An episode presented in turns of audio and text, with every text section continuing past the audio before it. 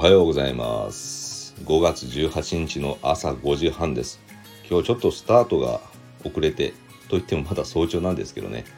まスタートが遅れたのにもちょっと理由がありまして昨日ですねあのいろいろちょっとほんとね夜ありましてですね寝るのが単純に遅れてしまって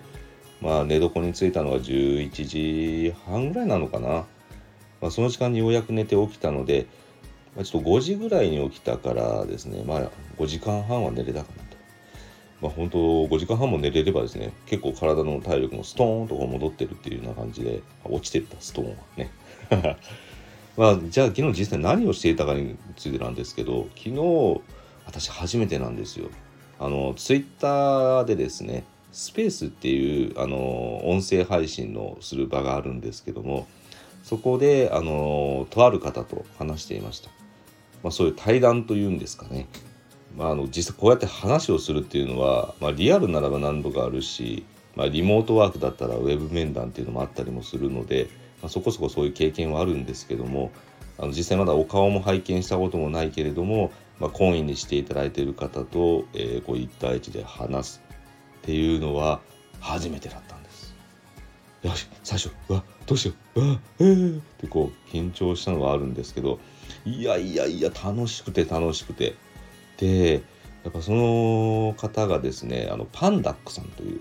まだちょっと概要欄の方に、まあ、ツイッターをされてる方は、まあ、ご覧になっていただければと思うんですけども、まあ、パンダックさんという方とお話をさせていただく機会がありましてもう本当に目から鱗でした。あのパンダックさんは、まあ、救急隊員として勤務なされていてまあ、もう本当救急の場もしくは災害の場での活動それから防災訓練ですとか我々一般の日常の人に対しても非常にあの支えになっていただいている方でもありますがその方がですね普段からあの防災意識または実際の緊急対、まあ、緊急時の対応について、まあ、どのようにすべきなのかということを積極的に発信なさっている方なんですが、まあ、その方とお話しする機会をいただいたっていうだけでも本当嬉しくて。そこでいろいろとあの最初30分から45分ぐらいお話ししましょうっていう感じだったんですけども1時間近く 話してしまいましてかつあのもうなんならそれ以降延長戦でもいいんじゃないみたいな感じの勢いでいやまあいろいろとためになる話聞きましたね。で聴講者リスナーの方もあの多く入っていただいていて、まあ、そこでコメント等もくださって本当感謝しかないです。で、まあ、何が良かったのかっていうことはおそらく非常にちょっと有意義な内容だったのでパンダックさんが何かしらの媒体の方で、まあ、詳しくは触れられることになるかと思うんですけどももうあ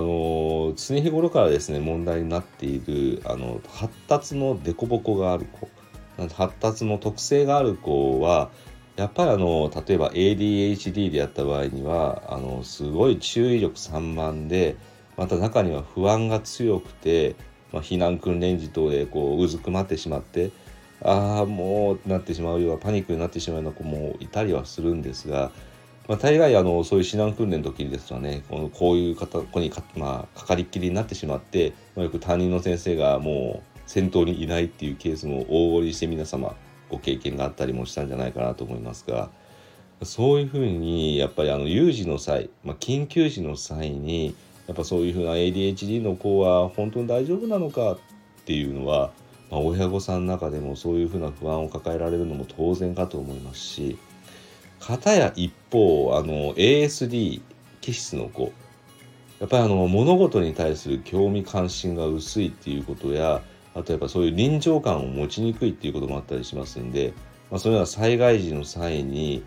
うわーなんかこう何やってんだろうなとか冷めた目で見てしまったりですとかなんか意味不明なことがやってんなとか、まあ、訓練時もそうですけれどで実際その有事が起こった際もですねもう呆然と立ち尽くしてしまうような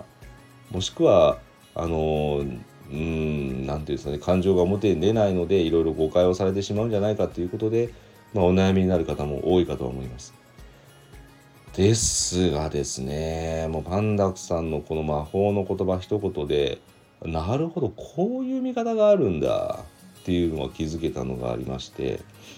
あの、まあ、やっぱりまあ、それちょっとギュッと圧縮してサマライズして言いますともうここで話すとですねスペース以上に話してしまうことにもなりますんでもうギュッとサマライズして要約の部分だけでこれならばパンダクさんの言ってるエッセンスのことは、まあ、ちょこっと触れるけれど全部は言ってないだろうなっていう感じでもう言いたくて言いたくてたまらないんです。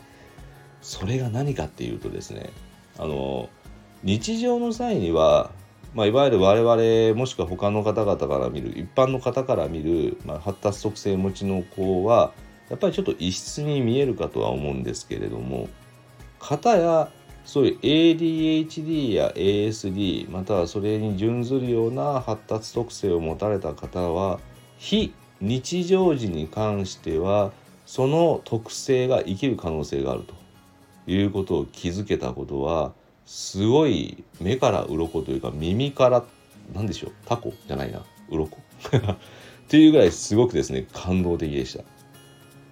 これ考えてみてください。やっぱりあの我々そういう色眼鏡で見てしまうのが子どものそういうような注意注意力散漫だったりとか ASD のこのそういうような物事に対して興味関心を持たないっていうのは日常時の時に見た我々の眼鏡で見た見方になりますけれども例えば非日常時の時の ADHD のそういういろんな物事に気づく、まあ、いろんな物事に対して幅広く興味を持つといったテーマがあの内容がひょっとしたらどういう使い方になってくるか。方や ASD の子は、まあ、あまり興味を関心を示さないということにもなりますけれども、まあ、それを裏返して言うと状況の理解や分析に非常に長けているとも考えられますので一番実は落ち着いて行動できるのが ASD の子だったりとか。またはあのやっぱり他の一般の子はこうパニックに陥りがちになりますが災害時にですね。その時に、まあ、逆に優しく寄り添ってあげられる。そういうふうな子でいらな子になってくる可能性もあったりするわけなんですよね。でもそのままあの我々がそういう有事の際にはそういうことができるんだということを子どもに認識させておかないとやっぱりあのなかなかキャッチアップするというかそういう状況時にもその子たちの初動は出遅れてしまうことにもなりますのでとなるとですね親の語りかけとしてこのような有事の際災害時の際にはどういうふうな初動を取るのかあなたはどういう子だからどういう特性があるからこういう時にはみんなの力になってあげなさいねとかあなたはこういうことができる子なんだ。だからあのこういうような一番まあ例えば火事や地震が起きた時にあなたならばこういうところにあの着目することができる。だからそういう時にはみんなを連れて行ってあげるとあなたは英雄のようにあの行動することができるのよとか。あとはエース人の子であった場合にはあなたは常に物事を、まあ、あのちょっと一歩引いて見ることができる。だからみんなが困った時にはきちんとその場の状況を見てあのみんなに提案してあげるとあなたはあのあなたの特性を大きく遺憾なく発揮することができる。というふうにその子の特性に応じたストーリー展開やあのその有事の際の活動といったものを頭にインプットしておいてあげるだけでもひょっとすると違った行動をとってもらえる可能性もあるかもしれません。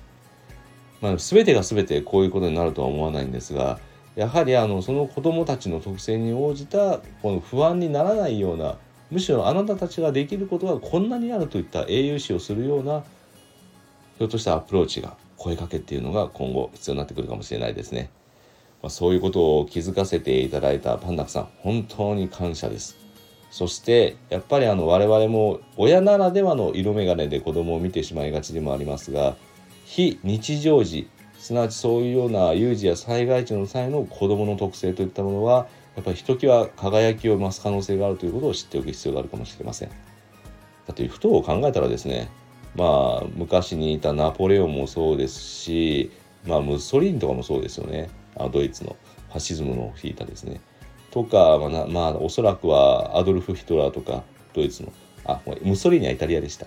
といったもう方々ですとかおそらくもう診断なんて降りてないでしょうけれども昔の戦国時代ですとかそういうようなあの非常に時代の転換期にひょっとしたらですね引っ張っていたのがそういう日常時では特性としては見なされないですけれども非日常時としては輝く特性を持たれていた方々だったのかもしれないです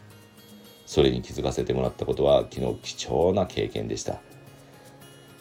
というようにですねやっぱスペースもしくはおそらく今後いろいろな方と対談するケースもひょっとしたらあるかもしれないですがこういう気づきを得られるというところが本当こういう話をする際でも楽しいところではありますね。ちょっと10分になりましたので、ここで終了させていただきたいと思います。ご清聴ありがとうございます。